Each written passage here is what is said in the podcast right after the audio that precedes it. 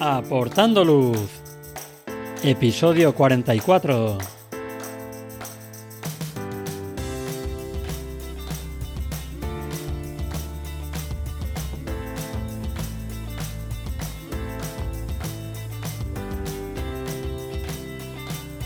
Hola, ¿qué tal? Bienvenidos a este nuevo episodio de Aportando Luz, el podcast en el que hablamos de fotografía nocturna, su técnica, consejos y equipo.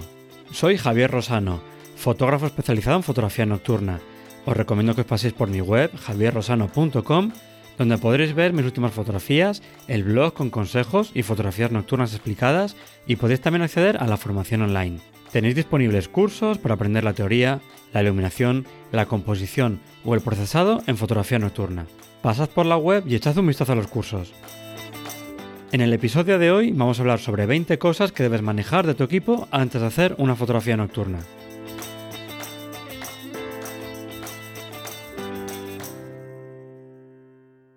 Bueno, pues estamos ya aquí de nuevo con un episodio en los que no hay un invitado que nos venga a hablar sobre cómo ve la fotografía nocturna o que nos cuente sobre localizaciones o un poco de su técnica, sino que en este estoy yo solo y lo que voy a hacer es contaros unas aproximadamente 20 cosas, aunque creo que hay alguna más, que creo que es bueno manejar de tu equipo antes de empezar a hacer una fotografía nocturna.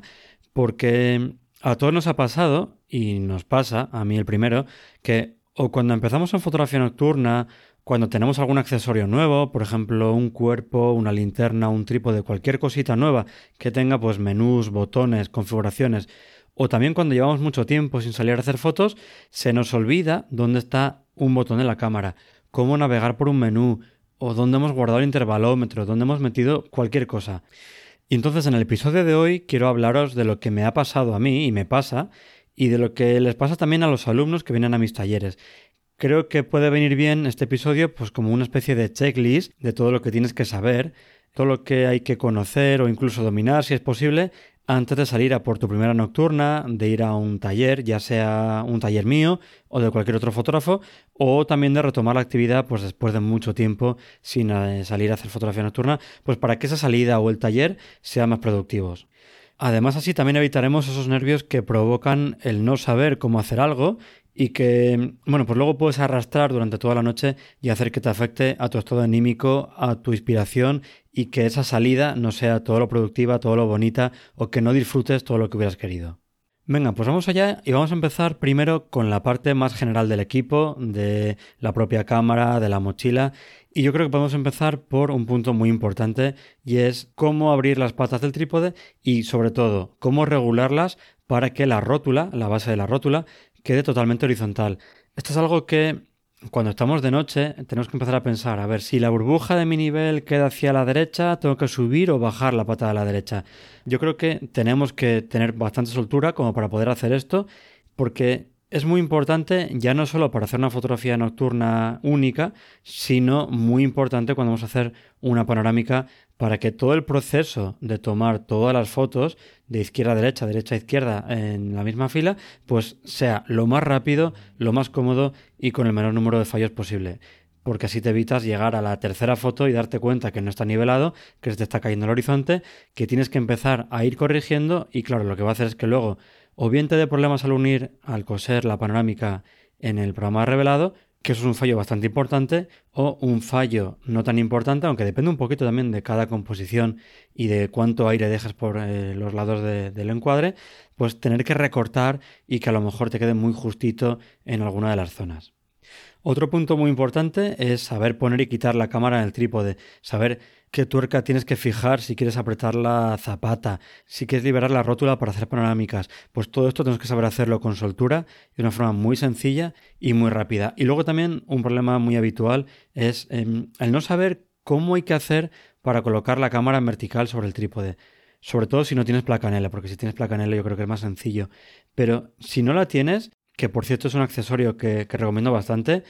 si no tienes placanel, le digo, eh, en esos casos hay que buscar la ranura de la rótula que nos va a permitir girar la cámara 90 grados para ponerla en vertical. Luego también tienes que rotar la cámara sobre el eje vertical para volver a encuadrar hacia donde lo estabas haciendo antes. Y son cosas que, pues, o tienes un poquito de soltura o, como decía antes, ¿no? Puede hacer que te pongas un poco nervioso, que ya empieces a dudar de si em, a lo mejor estás un poco oxidado, si no sabes cómo hacer nada, eh, voy a perder el tiempo, no voy a conseguir la foto que quiero. Entonces, cuanto más rodado tengamos todo esto, yo creo que mejor nos va a salir esa salida de fotografía nocturna y sobre todo más vamos a disfrutar. Otro punto también muy importante que además nos puede ayudar a no perder nada tampoco en el campo, es saber dónde tenemos guardado siempre todo el material en la mochila. Yo siempre guardo todo en el mismo sitio, de tal forma que cuando salgo de casa, de un vistazo, puedo ver si me he dejado algo o no, y también cuando en el campo recojo, pues veo si hay algo que se me ha quedado olvidado, que se me ha caído, que lo he perdido. Y muy importante es guardarlo siempre en el mismo sitio, porque eso nos va a ayudar también de noche, sin tener que utilizar una linterna o un frontal, a pues tengo que cambiar la batería, pues sé dónde está la batería. Tengo que coger el disparador, pues no tengo que empezar a encender luces, rebuscar por todos los bolsillos, por todos los huequecillos que hay en la mochila, sino que ya voy directo donde está la batería, la cojo, la cambio, guardo la otra y puedo seguir haciendo fotografía nocturna. Las linternas siempre están también guardadas en el mismo sitio. Eso hace que la forma de trabajar pues sea mucho más rápida y sea también mucho más cómoda. También es muy importante saber cómo encender y apagar el frontal, porque además cada frontal es un mundo, hay algunos que tienen el botón en la parte de arriba, en un lateral. Em, también es interesante saber cómo cambiar la intensidad para empezar por la más floja y luego si vemos que nos hace falta un poquito más de intensidad, pues saber cómo hacerlo de forma muy rápida. Y lo que yo creo que es muy importante es cómo poner la luz roja y sobre todo si puedes encender ya el frontal con esa luz roja para no deslumbrarte a ti mismo, no deslumbrar a nadie, molestar lo mínimo posible, creo que es algo muy interesante. Y luego, por último, también hay algunos que tienen una opción que es muy interesante y es que puedes bloquear el frontal para que no se te encienda de forma accidental. Aunque depende de la dureza del botón de encendido de cada frontal, no sería nada raro tampoco pues que llegamos a la localización, saquemos el frontal y que no tenga batería porque en algún momento se haya golpeado con una batería, con las llaves o con lo que sea y se haya quedado encendido. Así que es una característica que yo creo que es muy importante y que no nos cuesta nada bloquearlo cuando hemos terminado para evitar pues eso, quedarnos en la siguiente salida sin batería.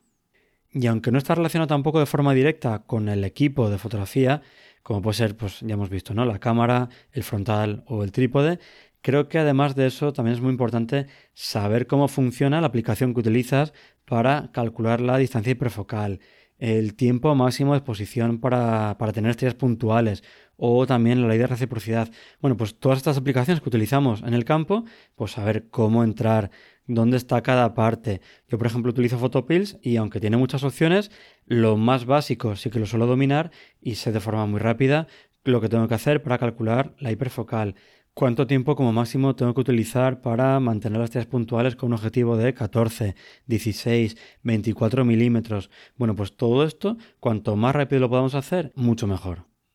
Bien, pues hemos terminado ya la parte del equipo más relacionada con el trípode de la mochila y vamos a ir a ver esas cosas que debes saber de tu cámara para trabajar con mucha mayor comodidad. La primera sería conocer en qué parte de tu menú puedes escoger el tipo de archivo para disparar en RAW si es que alguna vez lo cambias a JPG, pero sí que también hay algunas cámaras que permiten seleccionar entre varios tipos de archivos RAW, por ejemplo, más comprimido, que implica alguna pérdida de calidad, eh, sin comprimir, comprimido pero sin pérdidas. También esto hay que saber dónde cambiarlo, cómo configurarlo, según lo que necesites, ¿no? Pues si vas a hacer muchas fotografías, a lo mejor te interesa un archivo RAW comprimido, o si tu ordenador no tiene mucho músculo para mover archivos muy grandes, pues también te interesa, por ejemplo, archivos RAW comprimidos, o si vas a hacer poquitas fotos y además en el procesado vas a exprimirlo mucho y necesitas el máximo detalle, pues en ese caso te interesa un archivo RAW sin comprimir. Bueno, pues seguimos y otra opción que creo que también es muy importante conocer de nuestro equipo es cómo quitar el estabilizador, ya sea en el objetivo o en el propio cuerpo de la cámara. Habrá situaciones en las que no nos convenga utilizar ese estabilizador que tiene nuestro equipo porque estamos utilizando trípode y a lo mejor puede ser contraproducente. Bueno, pues aunque lo utilizamos muy poquito, creo que es muy interesante saber dónde tenemos que entrar en los menús o qué pestañas del objetivo para poder cambiar de un modo a otro. Otro punto que yo creo que es muy importante es también saber cómo ver el nivel electrónico en nuestra pantalla para de una forma muy rápida ver si nuestra fotografía está nivelada, tenemos que corregir y compensar y luego también, igual que antes hablaba con la burbuja de nuestro nivel, es interesante saber cómo tengo que girar la cámara, cómo tengo que reorientarla para hacer que esté nivelada. Si la línea cae hacia la izquierda, tengo que subir, tengo que bajar de la izquierda, ¿qué es lo que tengo que hacer? Pues creo que es interesante practicar esto bastante para, de una forma muy intuitiva, poderlo corregir en el campo sin tener que estar pensando. Y luego otro punto que es muy importante es cambiar el ISO, ¿vale? Porque hay gente que tiene que tener algún menú, lo puede configurar en algún botón, pero luego ya no te acuerdas dónde estaba configurado. Bueno, pues yo creo que es muy interesante saber muy bien cómo cambiar ese valor de ISO y por supuesto, lo hemos hablado ya muchas veces, conocer muy bien tu cámara para saber hasta qué ISO máximo puedes subir sin tener una gran pérdida de calidad, sin que te entre muchísimo ruido en tu fotografía. Y luego, justo relacionado también con el ruido, pues cómo activar y desactivar antirruidos, tanto por largo tiempo de exposición como por altos ISOs. Y es muy importante porque a lo mejor lo más habitual es tenerlo siempre desactivado, pues hay ocasiones en las que, bien porque estás utilizando un ISO muy alto, bien porque no sueles hacer en el revelado esa eliminación del ruido, porque estás utilizando tiempos de exposición muy altos, entonces a lo mejor sí que te compensa activar esta reducción de ruido en la cámara y tienes que saber dónde está esa opción en el menú. Em, por cierto, como además hay muchas cosas que em, pues no utilizamos muy a menudo, ¿no? Por ejemplo, esto que hablamos ahora de activar y desactivar antirruidos o cómo cambiar el tipo de archivo de JPG Arrow, yo lo que recomiendo siempre es que te lleves el manual de tu cámara en PDF dentro del móvil, porque aunque puedes consultarlo online o incluso puede ser que hasta ver algún tutorial en YouTube de cómo hacer ese cambio, puede ser que estemos en una zona en la que no haya cobertura y la única opción que tengamos sea pues tirar de ese PDF que te has descargado en el móvil para hacer una búsqueda rápida y ver cómo, cómo hacer ese cambio que estás buscando. Otro punto muy importante también, aunque justo también con lo que hablábamos antes, es de esos parámetros que tampoco solemos modificar mucho en la cámara, es saber dónde cambiar el perfil del JPG. Si recuerdas, en el episodio 11 del podcast estuvimos hablando de qué era el perfil del JPG de la cámara, cómo afectaba al histograma que veíamos en la pantalla y cómo escoger un perfil u otro en función de nuestro trabajo. Bueno, pues es interesante saber cómo cambiarlo para ver si nos interesa uno que aplique más o menos contraste, más o menos saturación, etc. El siguiente punto sería cómo cambiar el balance de blancos. Eh, igual que también pasaba con el ISO, hay algunas cámaras que tienen un botón eh, predeterminado para hacer este, este cambio, el balance de blancos, hay otras que lo tienen en un menú, lo puedes también configurar en algún botón, en algún menú rápido, hay mil opciones. Yo creo que ponerlo en un sitio u otro, si es configurable, va a depender mucho de si lo utilizas mucho o lo utilizas poco. Yo sí que lo utilizo bastante a menudo, así que lo tengo configurado directamente en el menú rápido. Y no solo saber dónde se cambia ese balance de blancos, sino también saber si podemos coger una temperatura concreta o tenemos que utilizar esos modos predeterminados de tusteno, de nublado o de sol. Bien, y luego otro punto también muy importante, que es algo que, sobre todo en los talleres, es algo que le suele costar a la gente, es todo lo relacionado con el enfoque. Primero, ¿con qué botón de la cámara se enfoca? Si tienes el enfoque con el botón de disparo o lo tienes disociado. También muy importante saber cómo cambiar el punto de enfoque para evitar, una vez que has encuadrado, tener que liberar otra vez la palomilla de la rótula, reencuadrar. Entonces yo creo que es mucho más fácil, una vez que hemos encuadrado, para no tener que andar cambiando ese encuadre, pues modificas el punto de enfoque, lo sitúas en el punto en el que te interesa y lo haces de una forma mucho más rápida. Otro punto también relacionado con el enfoque es cómo pasar el enfoque a manual. Y además con esto hay algunos objetivos que te lo permiten hacer directamente en el objetivo, pero yo creo que es muy importante también saber hacerlo con la propia cámara porque en algunos casos ese cambio en el objetivo de manual automático no es con una pestañita que no afecta en nada a nuestro encuadre ni a la fotografía, sino que hay algunas ocasiones que consiste en tirar o empujar esa anilla de, enfoque que hace que, pues con el simple movimiento de, empujar o de tirar para cambiar de manual automático, estemos cambiando la distancia de enfoque. Entonces, si por ejemplo has enfocado en automático a un punto iluminando con la linterna y quieres pasar a manual para que al disparar o durante toda la sesión pues no te cambie ese enfoque, tiras de esa anilla de enfoque y lo que ocurre es que aunque intentes hacerlo de forma correcta, pues siempre cambia un poquito esa distancia de enfoque y puede hacer que justo el punto que tú quieres enfocado quede fuera de foco. Entonces yo para esto sí que te recomendaría que utilizaras el enfoque disociado, porque ya de esa forma te olvidas del enfoque automático o enfoque manual lo puedes dejar en automático, que mientras no toques ese botón de enfoque no vas a tener ningún problema. Y si no, pues intentar hacerlo con la cámara, sobre todo en aquellos casos en los que el objetivo, como digo, pues el cambio de enfoque manual automático sea desplazando el anillo de enfoque. Otro punto que también es muy interesante, que nos puede ayudar mucho, es saber cómo configurar el retardo del disparo. Yo creo que lo he comentado ya alguna vez, rara vez utilizo un disparador, principalmente para evitar tener que sacar más cacharros al campo y tener algo encima colgando también por la cámara, dando golpes. Lo que hago es configurar la cámara para que desde que yo presiono el botón del obturador hasta que empiece a tomar la fotografía, pues pasen 2 segundos, 10 segundos, depende de la situación. También hay algunas veces que me coloco yo dentro del encuadre y utilizo ese tiempo de 10 segundos para que me dé pues, tiempo a llegar desde la cámara hasta el punto donde me quiero colocar porque para mí es muy interesante saberlo y de hecho lo utilizo, pues si no es en cada salida, en el 80-75% de las salidas sí que lo suelo utilizar, así que si no lo conoces, echa un vistazo a tu manual para saber cómo configurarlo, porque yo creo que es bastante interesante. Hablábamos antes del retardo de disparo porque no utilizo intervalómetro, pero si utilizas disparador o sobre todo intervalómetro, es muy importante saber cómo utilizar el intervalómetro y que no sea en la salida nocturna la primera vez en la que te enfrentas al intervalómetro, ya sea el integrado de la cámara, que es algo que suelen tener ya las cámaras más modernas, como el externo. Y es muy importante saber cómo configurar el retardo, ese tiempo que pasa entre que presionas el disparador hasta que empieza a tomar la primera foto el tiempo de exposición de cada imagen, el tiempo entre foto y foto, el número de fotos que vas a tomar. Es algo que, desde luego, si tienes que hacer de noche en el campo con frío, te va a costar mucho más que si lo traes ya aprendido de casa.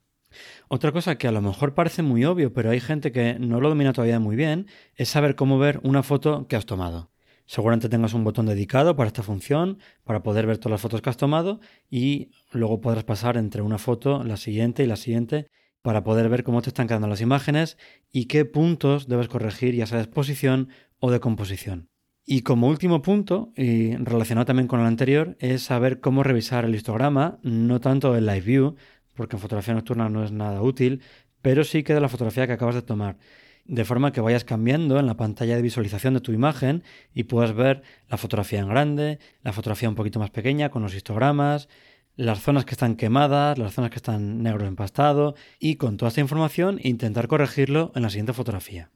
Bueno, pues ya hemos hecho un repaso de lo que para mí es muy importante conocer de tu equipo relacionado con la mochila, con el trípode y sobre todo con la cámara.